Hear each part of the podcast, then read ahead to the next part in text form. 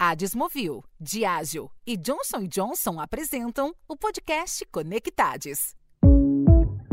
Olá, eu sou Luiz Gustavo Pacete, head de conteúdo da MMA Latam.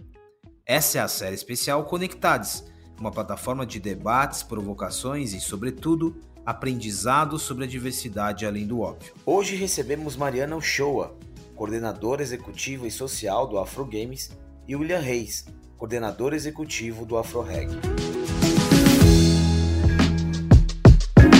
Olá pessoal, bem-vindos a mais um episódio do Conectados, uma série especial. A gente está falando sobre muita coisa, desde liderança, negócios, muita provocação, perspectivas diferentes. E hoje é, sou suspeito para falar de um tema que eu sou apaixonado e de um projeto que eu sou apaixonado, vi nascer, acompanhei de pertinho e venho acompanhando a evolução. Então estou muito feliz receber nossos convidados aqui, uma dupla. Mariana Show, a coordenadora executiva e social do Afro Games. Mari, bem-vinda, viu? Obrigado pela presença. Obrigada, obrigada pelo convite. E William Reis, coordenador executivo do Afro Reg. Sou eu, isso aí. É Boa isso tarde. aí. Mano, obrigado por estar aqui também. É, é, o interessante aqui, a gente tá falando muito de games, esportes, né? Tá no hype ainda. Pro nosso público especial de marketing das marcas. É, mas a gente sempre olha muito uma perspectiva de, de negócio, de investimento, de marketing. Só que aqui tem uma outra conversa, que é uma conversa de transformação. E não só social. Tipo, o, o game, os esportes como uma porta de entrada pro, pra tecnologia, pra formação. Um papel muito, muito interessante. E aí, William, dá um contexto pra gente, para as pessoas que não conhecem o Afro Games, como ele surgiu, né? Por que que ele nasce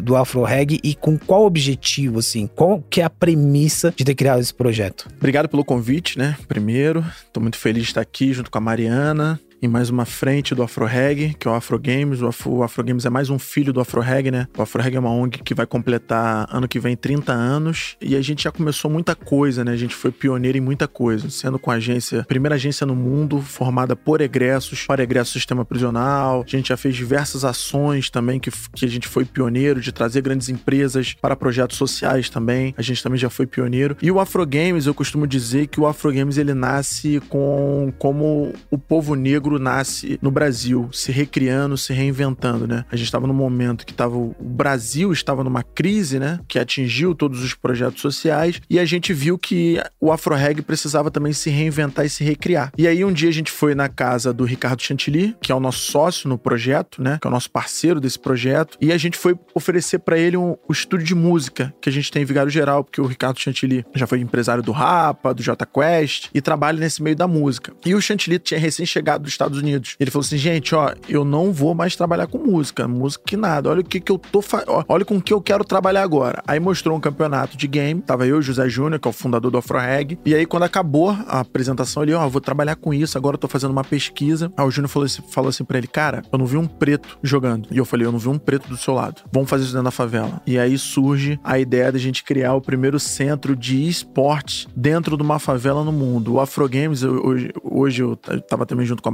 Mariana mais cedo, né? A gente tava conversando e, e, eu falei que o, quando você chega lá no Afro Games, parece que você tá chegando em Wakanda, né? Lembra o filme do Pantera Negra que você chega em Wakanda, que é num lugar na África, com tudo evoluído, com tudo que tem mais de verdadeiro, com tudo que mais tem de africano, porque africano é afrofuturismo na é, veia, exatamente, essa sensação. porque a afro assim, se se a gente não fosse resistente ou se a gente não se recriasse, o negro já tinha sumido da face da terra, que a gente passou por muitas dificuldades durante vários séculos. Então, quando você chega lá no Afro Games, parece que você tá em Wakanda mesmo, que é um montão de menino e menina preta de favela, mergulhado em um dos mercados que não para de crescer, em um dos mercados bilionários, que é o mercado dos games. Então, o Afro Games, ele nasce exatamente para trazer essa diversidade e também para gerar renda para jovens de favela e jovens negros. Eu lembro, ele você comentando do José Júnior, na época, em 2019 mesmo, eu fiz uma entrevista com ele e essa é a frase literal que ele usou. E aí eu acho que muito encantado, é, encantado pelo que o Chant levou, mas também com esse lance. Mano, cadê os pretos aqui? Mas o lance era assim, ó, os esportes são o grafite e o street dance de hoje, assim. Uma referência cultural que, que tem muito a ver, né, com afro reggae, mas muito forte, né? Porque ele tava expressando ali um movimento que ia além da tecnologia, mas de fato, que como qualquer outro movimento, a gente precisava discutir a presença da galera preta e periférica ali. E aí, Mari, dá um, uma dimensão, e eu volto nesse ponto depois, mas dá uma dimensão pra gente hoje do que, do que é, né? né? Essa Wakanda, assim, o que acontece ali? Tem uma atração pelos games e pelos esportes, mas não necessariamente a galera vai sair dali para competir no profissional. Tem várias outras formações também, né? Isso, isso. A gente hoje, no Afro Games, a gente tem. Eu digo que a gente tem dois eixos: é, um eixo educacional e um eixo de formação. Como assim? Nesse eixo educacional, a gente usa os games e aí, na verdade, o universo dos games, não necessariamente os esportes eletrônicos, como ferramenta de transformação social e ferramenta educativa. Então, o jovem ele vai lá para fazer aula de aprender a jogar, né? League of Legends, Valorant, enfim, Fortnite, Free Fire. É, mas não só isso. A gente tem também aula de programação de jogos, então você pode aprender a programar, produzir, produção de trilha sonora para jogos. Então, a gente começou a olhar para esse viés educativo de forma ampla. Então, é claro que para o menino de 12 anos, ele vai lá para jogar. É, mas ele ganha todo um, um, um, outro aparato ali envolvido, né? Todos os alunos, a gente entendeu também que o inglês era uma ferramenta importante. Então, independente da modalidade que você se inscreve, você vai aprender a jogar LOL, Fortnite ou produzir trilha para game. Você vai fazer aula de inglês também. Então, esse é um viés que a gente tem educativo, que é para todo mundo. No viés de formação, aí a gente tá falando de gerar trabalho e renda. É fazer é, esse jovem efetivamente mudar a sua situação econômica e é, social, mas também econômica, né? Eu acho que isso é muito importante. E aí é, é o lado dos times. E ne, nesse aspecto a gente tem 18 talentos, que a gente diz, né? São 14 atletas divididos em três times de Free Fire, Fortnite e League of Legends e quatro criadores de conteúdo. Então isso também foi um aspecto interessante que a gente foi olhando, né? Assim, esse, esse segmento gamer, essa, essa indústria, ela não tá olhando só para jogador. Então a gente precisa olhar também para esse cenário do entorno. E aí a gente tem os criadores de conteúdo conteúdo, que produzem conteúdo gamer, que fazem suas lives, enfim. E aí a gente tem uma sala voltada para isso também. E aí todos esses, esses talentos nossos, eles recebem uma bolsa, né, no valor de um salário mínimo, eles têm um acompanhamento técnico na sua modalidade, é, os coach, é, os times com o coach, os criadores de conteúdo, um treinamento voltado para a criação de conteúdo. Aí, enfim, acompanhamento psicológico, treino físico também, isso é uma coisa que todo mundo fica meio assim, ué, como assim preparador físico? Para evitar lesão, para melhorar o desempenho desempenho também. Então a gente tem esses dois vieses aí, né? Um viés educativo, porque a gente sabe, hoje a gente tem 370 alunos. A gente não vai ter 370 pro players. Não vamos formar, porque isso envolve uma série de outras coisas. Envolve talento também, envolve uma educação formal de qualidade, que a gente, né, vai depender de um, de um tempo de investimento, envolve uma série de outras coisas. Mas a gente vai ter 370 jovens que passaram pra, por esse curso e vão diferente pro mundo, pro mundo do trabalho, né? Porque não só aprenderam a jogar, mas aprenderam a usar ferramentas as mais diversas, que pra gente pode ser óbvio, mas que não são para esses jovens, né? É, tem uma coisa que eu, que eu gosto de contar, que é sobre o primeiro dia de aula. O professor que deu aula no primeiro dia de aula, em maio de 2019 no Afro Games, ele tem o telefone dele travado no Google. As pessoas falam, por quê? Porque naquele dia ele teve que abrir no celular dele 30 e-mails. Porque a gente tava falando de pessoas que não tinham e-mail para se logar e começar a jogar. Então, então, aí foi que a gente foi entendendo onde a gente estava pisando. A gente já sabia que, que a gente ia encontrar uma defasagem do ponto de vista de inclusão digital bastante grande, mas foi ali no encontro com esses jovens que a gente foi entendendo o tamanho é, desse problema. E aí, hoje, depois de tanto tempo de projeto, a gente está falando de pessoas no mercado de trabalho, de 20% desses jovens efetivamente trabalhando no mundo da tecnologia, né? Para além do, do, do, mundo gamer, assim. Esse exemplo dos e-mails, ele é bem importante porque, de novo, né? Eu gosto muito de dizer dizer que, quando eu falo do Afro Games como exemplo, não olha pro projeto procurando um pro player ou um streamer. Tem, tem ali profissionais que estão sendo formados, mas, de novo, não estamos falando de games, de esportes, de entretenimento. A gente tá falando de digitalização. Isso. A gente tá falando de acesso. Isso é um ponto muito interessante. Não tem como, né? conforme vocês avançam, isso vai aparecendo. E aí, William, tem um outro ponto aqui, quando você narrou essa reinvenção de, de Afro Reg, o que, que vocês começaram a aprender com esse mundo? Né? Todo o repertório que vocês têm com a música, música, com o olhar de comunidade, tudo que vocês tinham construído até então, o que, que esse mundo apresentou para vocês? Não só dos desafios, né, que vão aparecendo, mas também de, de aprendizado, de comunidade, é, de como as coisas se davam ali. É assim, a gente sabe que o mundo cada vez mais está digital. Né? Essa é a verdade. Isso não é diferente também com, com o moleque com a garota de favela. Né? Eles têm ali o celular, têm o acesso né, ao celular ali, mas não têm o acesso, por exemplo, ao, ao que a gente oferece lá de equipamento por exemplo. A gente, como quando a gente começou a Afro Games, a gente fez o, o movimento inverso. Geralmente, um, qualquer pessoa que começasse um projeto daquele ia começar pelo celular. A gente decidiu começar pelo computador para dar o acesso, porque a gente entendeu também que o Afro Games ele seria duas coisas. Primeiro, a gente fala muito dessa questão de que a gente tá, que a gente precisa, né, é, de detox, né, de detox digital, detox né? digital. Principalmente crianças. Principalmente criança. Não, ali a gente tá combatendo a desnutrição digital. E quando a Mariana fala que esse garoto não tem um e-mail, essa garota não tem um e-mail, o que, que a gente tá fazendo ali? Que é muito interessante também. A gente tá trazendo essa cidadania digital para ele. Então a gente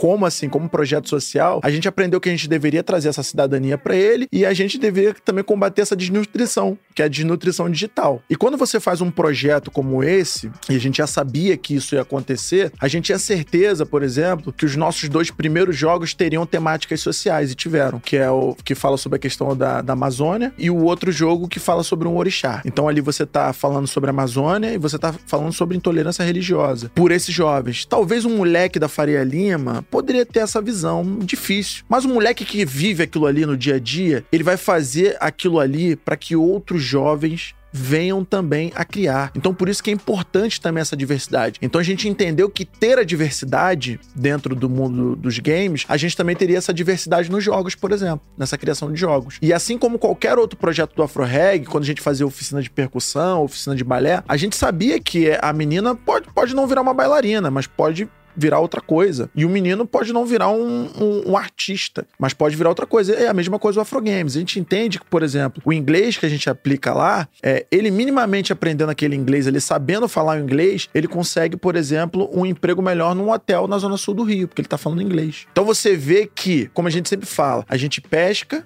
aquele jovem, traz para dentro e ali a gente apresenta um, um, uma gama de oportunidades. Então já te apresentei várias oportunidades aí no mundo dos games que a gente aprendeu que a gente traria para esses jovens. Você sabe que aqui tem um outro aspecto e de novo separando, né, games e essa conexão que são os esportes, essa vertical. É, e aqui a gente tá falando dos dois, né? Porque quando você dá o exemplo do, do desenvolvimento também, a, a, cena, a indústria gamer de, de desenvolvedores está bombando, a brasileira inclusive, com fomento e tal. Mas de novo, quais são as narrativas? Qual é o conteúdo? Qual a perspectiva. A gente pode, volta de novo às mesmas discussões, quando a gente fala da música, da cultura. Então aqui tem uma conversa muito interessante. Eu tenho uma dúvida aqui, porque é, quando a gente começa a discutir os esportes, tinha muito esse ponto que era uma modalidade que ela era elitista, porque você tinha ali, tem, tem uma base, você precisa do equipamento, você precisa. É ainda, né? né? Muito. Você tem. Elitista e masculina. Elitista e masculina. Mas aí, é, isso foi algum tempo. Começaram as discussões do tipo, não, o Free Fire, por exemplo, nossa, ele ajudou, ele popularizou por causa do celular. Eu queria entender o quanto que isso não é verdade ou não, mas o quanto isso é realidade ou não. Que um jogo como Free Fire, por exemplo, deu acesso. Mas qual acesso? De que acesso a gente tá falando? Quando você dá o exemplo lá da galera com, com celular, que situações a gente encontra no contexto desses meninos e meninas quando a gente fala dessa alfabetização até voltada pro game mesmo? Então, é muito diferente o perfil. A gente começou em 2019 só com PC, 2020 ficamos parados por conta da pandemia, voltamos em 2021, aí seguimos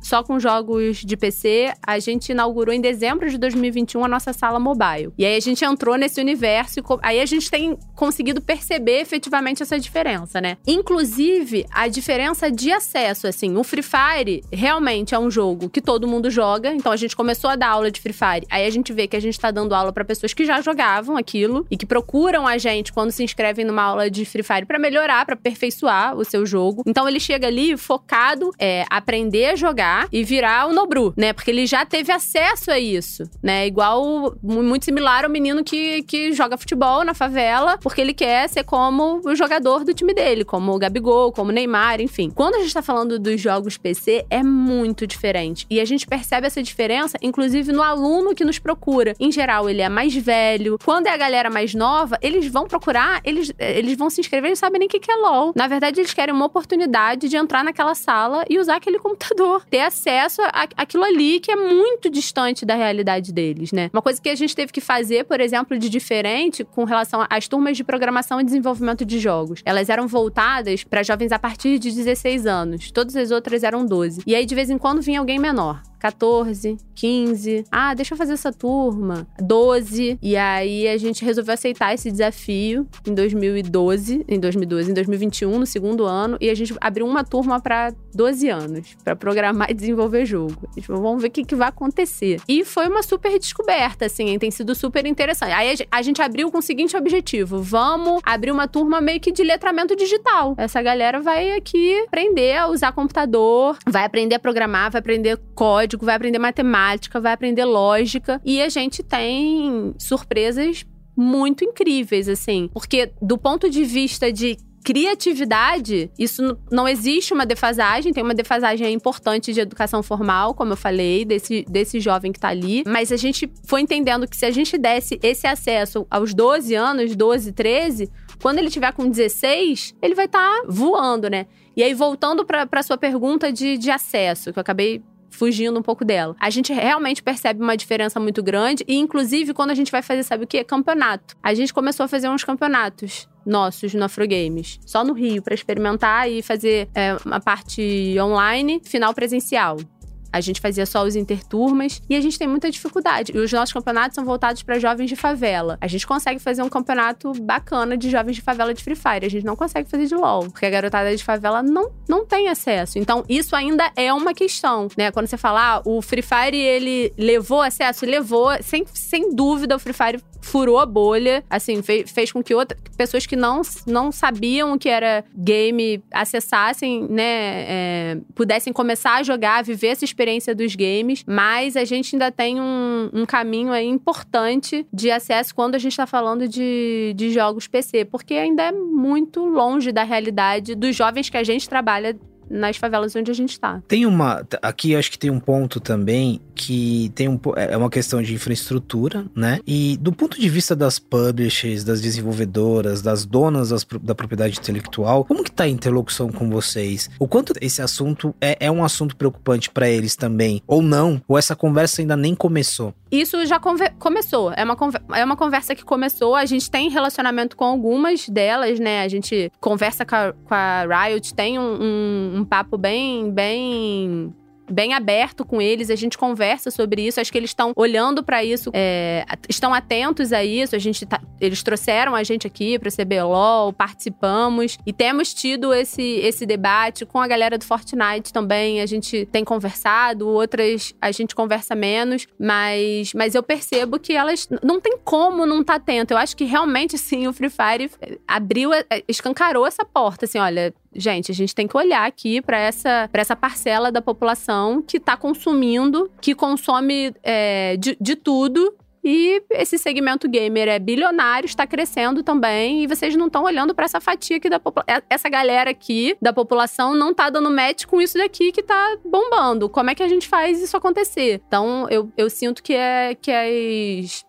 que as empresas já estão mais atentas a isso. Temos muito chão, mas acho que a gente já avançou muito. Até sempre falo isso, né, com, o William Chantilly, assim, quando a gente começou a pensar o Afrogames foi em 2017. A gente inaugurou em 2019, mas a gente começou a construir essa ideia, ter essa conversa que o William contou aqui em 2017. Cinco anos. Parece que tem 50, assim, porque era outra, outro debate, assim, né? né? É, é, é, muito, tudo muito rápido nesse, nesse ecossistema, né? William, é, o exemplo que você deu dos dois jogos desenvolvidos ali, e quando a gente fala um pouco sobre cultura preta, cultura periférica, é, eu tava lembrando aqui que o, o, mundo dos games, o mundo dos esportes, ele tá, é, a cultura preta, ela tá muito presente presente, de certa forma. Se você olhar na maioria, a gente tava falando a abertura do CBLOL, a gente tá falando o, o rap, o trap, assim, tá tudo ligado. Tem, agora a gente avança a conversa na tecnologia para falar sobre cultura e sobre comportamento. Por que, que ainda considerando que é um mundo que, como, como a gente é, destacou aqui, né, que ele é, ele é elitista, né, ele tem um, tem um desafio aqui, como você disse, marcado por presença masculina, né, é,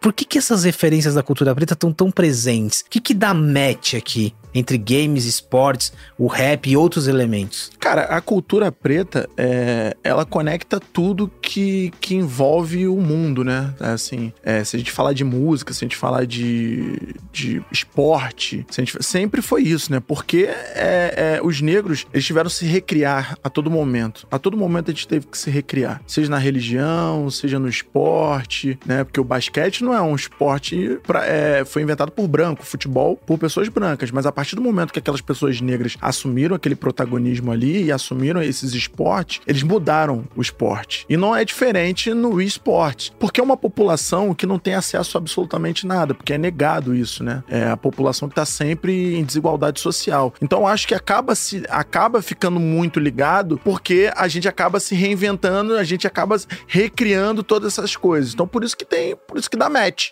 sempre vai dar match, porque é a nossa cultura que, que, que faz girar o mundo, é a nossa música, é tudo que envolve a gente, que se você parar pra pensar e avaliar friamente, tem essa questão afro, né? Tem essa questão África. Então acho que se conecta por isso, porque a gente se conecta com tudo. Tudo que é afro se conecta. Não tem jeito, não tem pra onde fugir, né? Então acho que o caso do, do, do Afro Games, quando a gente criou também, quando a gente fez, a gente sabia que a partir do momento que a gente desse oportunidade, iam sair coisas muito boas dali e coisas novas, que, por exemplo, que são esses jogos, né? Você vê que essa galera pensando, pô, você chega lá no Afro Games e vê o. Você vê o Caio de 12 anos criando jogos, onde, como você poderia imaginar? Você chega no Afro Games e você vê um garoto preto de favela ganhando 4 mil reais? Quando um garoto preto de favela vai ganhar 4 mil reais se não for fazendo coisa ilícita? Ou se, ou se ele for muito, ou se ele for muito pra frente, né? Se ele for muito esperto, muito inteligente. Não, a gente criou ali, a gente, ó, é o jogador que depois vira professor e ganha um salário de 4 mil reais, que é a principal fonte de renda da sua família. Entende? Então a gente, a gente acreditou que, como, como aconteceu no futebol, como aconteceu no basquete, a partir do momento que a gente colocasse esses jovens dentro desse mercado bilionário, as coisas iam se conectar com as coisas que já existem o William mencionou futebol agora, eu tô lembrando, tem, tem uma conversa aqui também sobre os novos ídolos, né? As referências, elas são outras. E aí, a pergunta é, o que, que vocês percebem? É, eu tô falando, a gente tá falando aqui de Nobru, por exemplo, mas Nobru também vem de São Paulo, né? Mas tem muitos outros, assim, mudaram as referências. Se, e, e não que uma substitui a, a, outra, elas acabam se compondo, né? Mas se antes a referência era basicamente do Neymar ali, né? Um jogador de futebol, hoje tem o Nobru e tem outros, né? O que, que vocês percebem é, é, em relação a isso, assim? O, o, porque ali também tem uma, um papel de formação que vai além da tecnologia, vai além do trabalho, mas futuros Nobrus, né? Pessoas que vão estar tá expostos, que vão ser referência para outros jovens. Então, como que vocês entendem essa relação com os novos ídolos também? Isso tem uma coisa super interessante, porque tem dois. É, a gente percebe duas coisas quando a gente está falando de referência e ídolos dentro do projeto. É, acho que um é essa, essa possibilidade que eles veem nos esportes eletrônicos hoje é, ascensão econômica e social, né? Quando eles vão olhar para esses ídolos deles, Nobru, Serol, Kami, que teve lá no projeto, enfim, é, BRTT, as pessoas, principalmente quem vai até lá, que é aqueles, né? Caramba, essa pessoa tá aqui do meu lado, contando a história dela. Então, essa possibilidade de, de sonhar com essas coisas, né? Eu acho que isso é tão. Eu, eu acho isso um diferencial gigante, assim, do nosso projeto. Uma vez perguntaram assim, nossa, como é que é trabalhar realizando sonhos? Eu falo, eu acho mais maneiro do Afro Games é que a gente trabalha permitindo com que essas pessoas tenham sonhos, novos sonhos, sonhos que elas nem imaginavam que elas poderiam ter. Então, acho que isso é um aspecto interessante. E o outro é a gente perceber entre eles os seus representantes, as suas inspirações. Quando a gente está falando que a gente tem 18 talentos que hoje recebem para jogar, que participam de campeonato, que têm uma, um acesso e que moram ali, do lado deles, em Vigário Geral, e que vieram aqui no sábado assistir a final da CBLOL. Que é, no mês passado estavam aqui assistindo a final de Valorant. É, esses começam a ser os ídolos deles. Então, o nosso time hoje, ele é um time, a gente fala isso, ele é um time muito mais inspiracional do que de, de resultado, né, ainda. A gente acabou de começar, então ele é um time que ele tem esse primeiro objetivo. Ele quer possibilitar que os nossos alunos que estão ali aprendendo, eles vejam nisso uma possibilidade. É a mesma coisa da galera de programação. Hoje participa de, de, de Game Jam, de Hagathon. A gente levou duas equipes para participar de um Hagathon externo. Eles ganharam o primeiro e o segundo lugar. Foram surpresa pra gente. A primeira equipe voltou com 10 mil para casa e a segunda com, 10, com 6 mil, quer dizer, 16 mil num evento, né? Jovens de 20, 21 anos, quatro pessoas por equipe, quer dizer, cada um voltou para casa com 2.500 reais. Então é esse jovem que hoje é uma referência dentro de Vigário Geral, dentro, dentro da favela da Maré. Então isso pra gente é uma coisa que dá, assim, muito, muito, muito, muito orgulho, assim, porque eu acho que é isso. Assim como a história, poderia contar várias aqui, da, da Renata, a gente fez uma parceria com empresa e aí hoje ela é uma estagiária, né? Enfim, então tá ali trabalhando na nuvem, uma empresa de desenvolvimento de jogos. Então, é, eu, eu, sinto que nesse, nessa fase que a gente está do projeto, eles têm cada vez mais buscado as suas referências ali dentro. Caramba, isso é possível e é possível aqui muito perto ainda de mim, né? Mari, tem um outro aspecto aqui a, a, que conecta muito com esse aspiracional quando a gente fala dos novos tá. ídolos, que é o consumo. Do ponto de vista de consumo, a, a, gente viu, a gente presenciou isso em outros movimentos, quando a gente fala do funk, quando a gente fala de outros elementos, mas quando olha para o games e esportes, também tem uma mudança do ponto de vista de consumo aqui, não tem?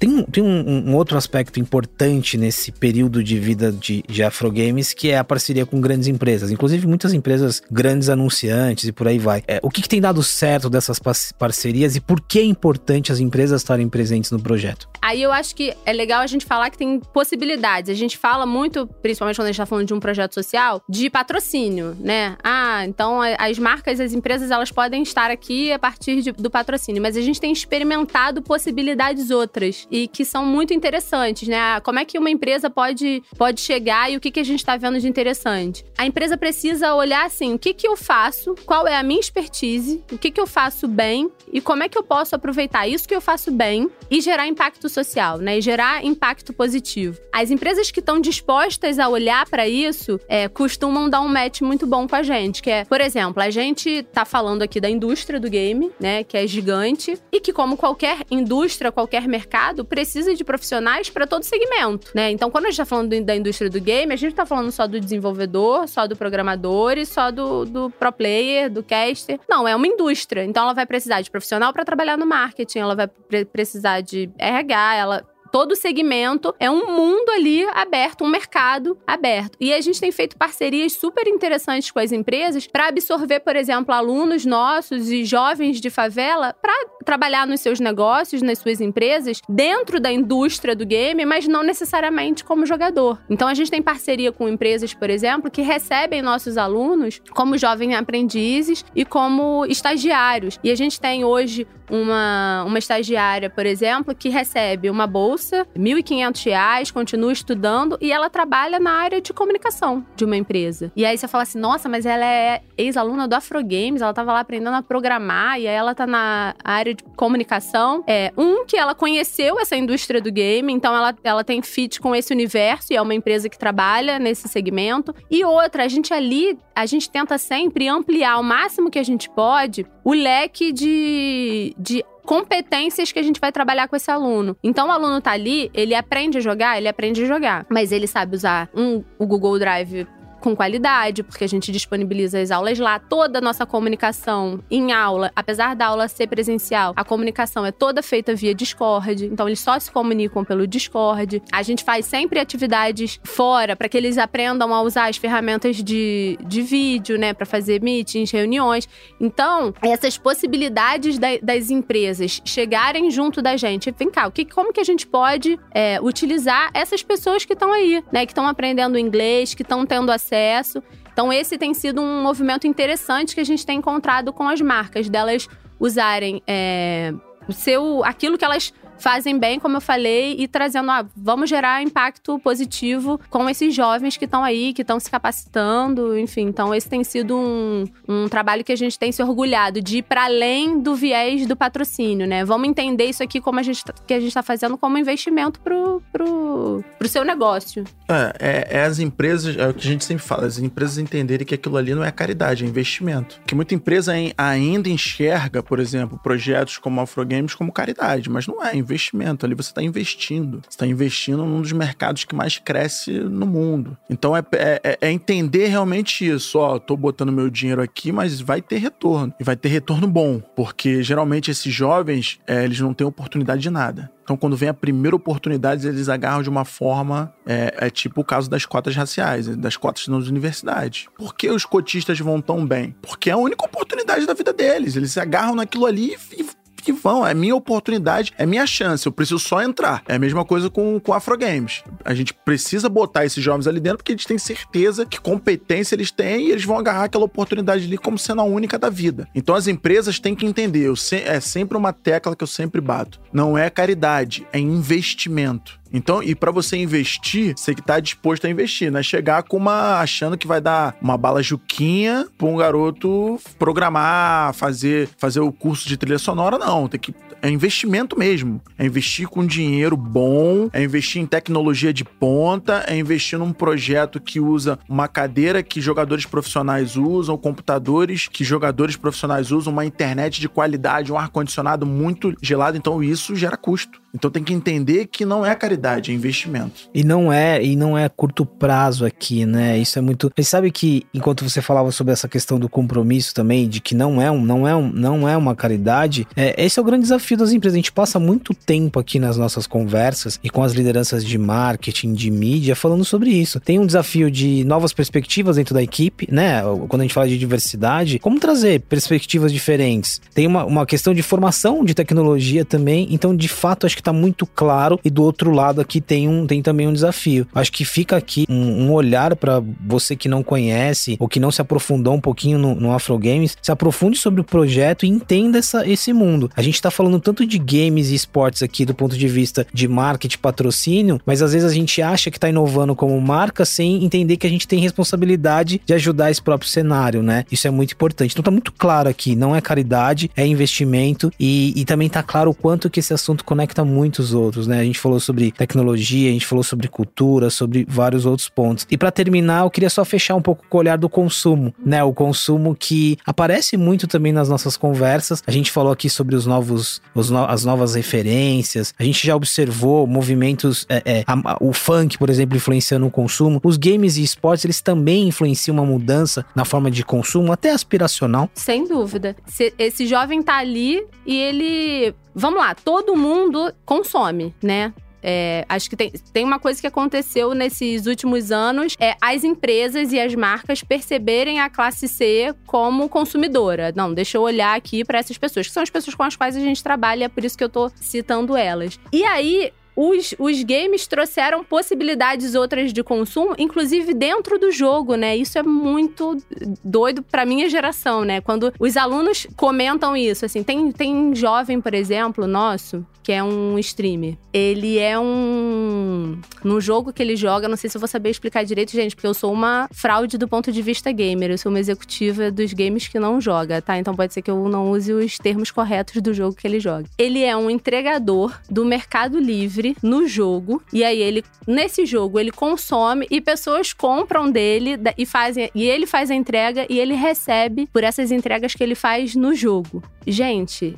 isso é muito surreal. Isso está mudando a lógica de consumo. Isso é debate sobre metaverso. Isso é debate sobre juventude. Isso é debate sobre marketing. É, isso tudo está acontecendo ali dentro do jogo. Está acontecendo com um jovem do Leblon e está acontecendo com um jovem em Vigário Geral ali. Então, assim como no futebol né, o cara do Leblon, ele quer consumir o que o jogador de futebol consome, o que ele tá vendo ali, o, o nosso é, aluno ali, o nosso atleta, ele tá imerso dentro desse universo e ele é um potencial consumidor dos conteúdos que estão rolando no jogo, dos jogadores, do jogador que ele acompanha na rede social, porque ele não acompanha só no jogo. Então, quer dizer, é todo uma um tecido, né? Uma rede relacionada ali. Então, sem dúvida, eu acho que a gente está é, mudando a, a, a lógica de consumir e agora os esportes eletrônicos, mais especificamente, entrando,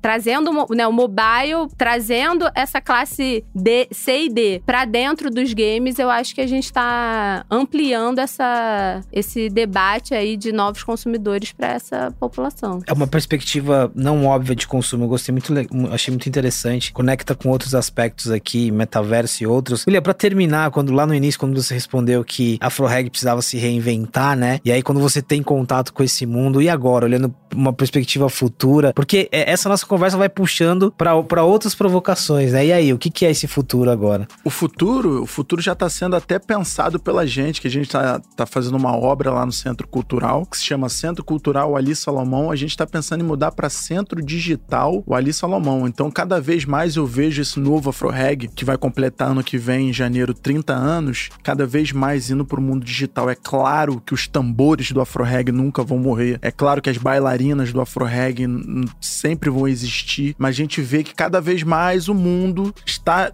levando o Afroreg para esse caminho. E além disso também, a gente sabe que quando a gente fala que está virando cada vez mais digital, é a gente, por exemplo, começar a pensar em novos projetos. Projetos que a gente quer fazer e precisa de apoio. Inclusive, você que está assistindo aí, ó, a gente tem um projeto muito legal, porque, como você sabe, games só pode a partir de 12 anos, né?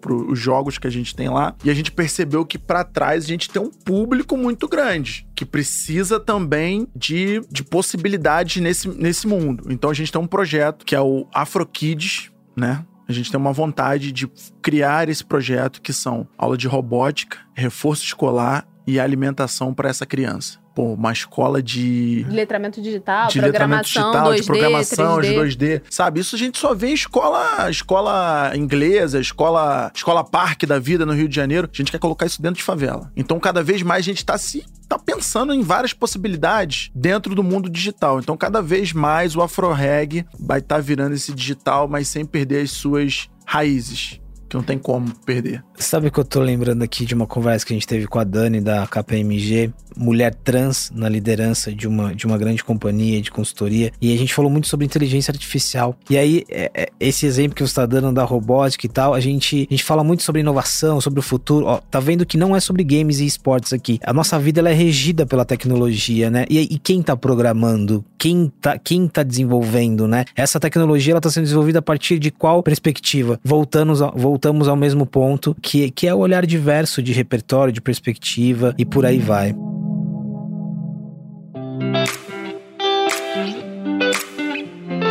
Eu queria super agradecer a dupla que vocês fizeram aqui. Como eu disse no início, eu acho que aqui tinha um lado de conhecer o projeto, de levar o projeto para as marcas que estão nos ouvindo, mas sobretudo tem um carinho muito especial, né, pelo Afro Games e vida longa ao Afro Games e o Afro e tudo que venha na frente aí que, que vai mudar muito rápido. Então muito obrigado, William, muito obrigado, mano. A gente agradece a oportunidade e agradecer você mais uma vez estar fortalecendo o projeto, dando moral e ajudando a gente a colocar essas pessoas dentro desse mercado aí que é dos games. Cada vez mais a gente vai fazer isso, cada vez mais a gente está ampliando. A Mariana não falou, deve ter esquecido, mas como a gente é uma dupla e a dupla se completa, até o final do ano a gente vai atender 500 jovens. A gente está abrindo mais uma unidade agora em Niterói. A gente abriu agora uma recente na favela da Maré, em duas favelas que são de facções diferentes. Então é o Afro Reggae através dos games quebrando essa barreira geográfica. São duas favelas da Maré, Nova Holanda e Morro do Timbal. A gente está nessas duas favelas quebrando essa barreira que não existe para esses jovens. E agora a gente vai abrir em Niterói mês que vem. Em Niterói a gente vai chegar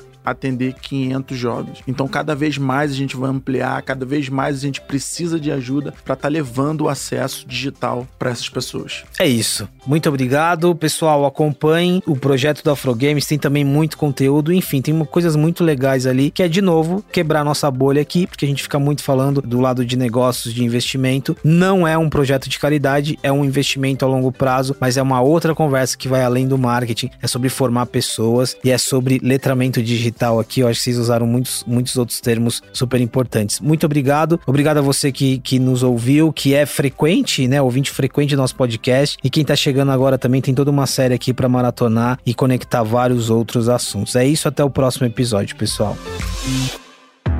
Esse podcast foi produzido e editado nos estúdios da AudioEd.